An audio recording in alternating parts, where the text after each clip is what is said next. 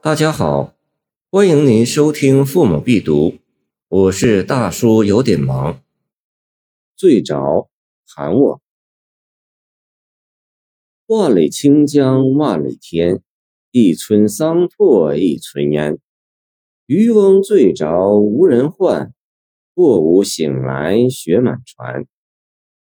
韩沃是晚唐的重要诗人，他常常有意识地以画景入诗。他曾说：“景状入诗兼入画，见冬日；入意云山书画匠，见阁碑。”诗人善于把手中的诗笔变为画笔，在诗中展现画意，让生动的形象打动读者的心灵。这首诗前两句为一幅画，着意表现平远的画面。诗人连用两个万里来描写清江的开拓绵长。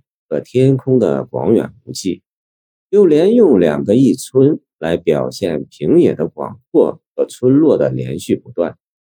诗中点到的景物不多，只有江、天、村、桑拓和烟，但它们却恰到好处地交织在一起，互相映带，组成一幅清新明朗的画面，并且连续地展现下去，犹如一幅长卷。把万里清江及其两岸的景色都一一再现在读者面前，这当中也巧妙地包含着一叶渔舟在江中移动的情景，显得轻松自然、悠然神远。还有万里一村的有意重复出现，不仅使诗句读起来流利畅达，在声情上也造成轻轻的跳跃感，宛如小舟在水中轻轻拨扬。顺流而下，与诗情画意十分合拍。至于后两句中的另一幅画，作者则重点在描写山川寂寥，点出的景物更少，只有渔翁、小舟和大雪。这和雪后四望交然、茫茫一片的景色是完全吻合的。作者用最精炼的语言，用最简省的笔墨。把诗情画意准确而生动地表现出来，可谓为山水传神写照。更加耐人玩索的是，作者也在为自己的心情写照。这两幅画的前后组合，在短暂的时间联系和强烈的对比中，流露出了值得认真体味的诗人的内在情绪。从最末一句“过午”二字看来，这首诗在时间上只写了半天。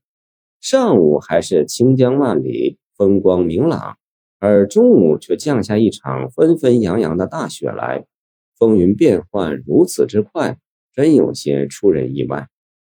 这是单指自然风云吗？联系作者生活的晚唐和五代初期的情况看，那正是沧海横流、朝野大乱之际，形势瞬息万变。这当中显然包含着作者对政治风云变幻莫测的深沉感叹。然而，对这急剧变化的政治风云持什么态度呢？作者又巧妙地从渔翁形象中做了暗示。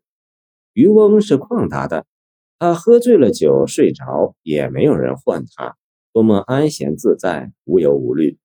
直至寒气逼得冻醒了，他看着满船积雪。对这突如其来的变化，诗中流露的情绪虽然不无惊讶，但主要的仍然是平静安详，处之泰然。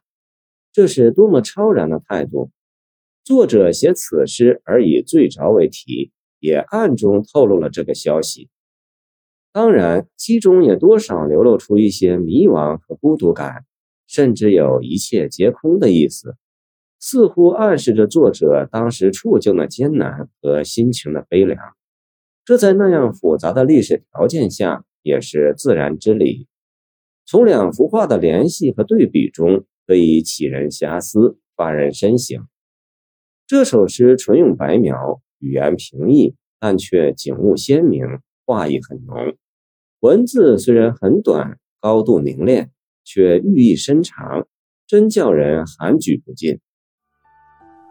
谢谢您的收听，我的 QQ 号码幺七二二九二二幺三零，欢迎您继续收听我们的后续节目。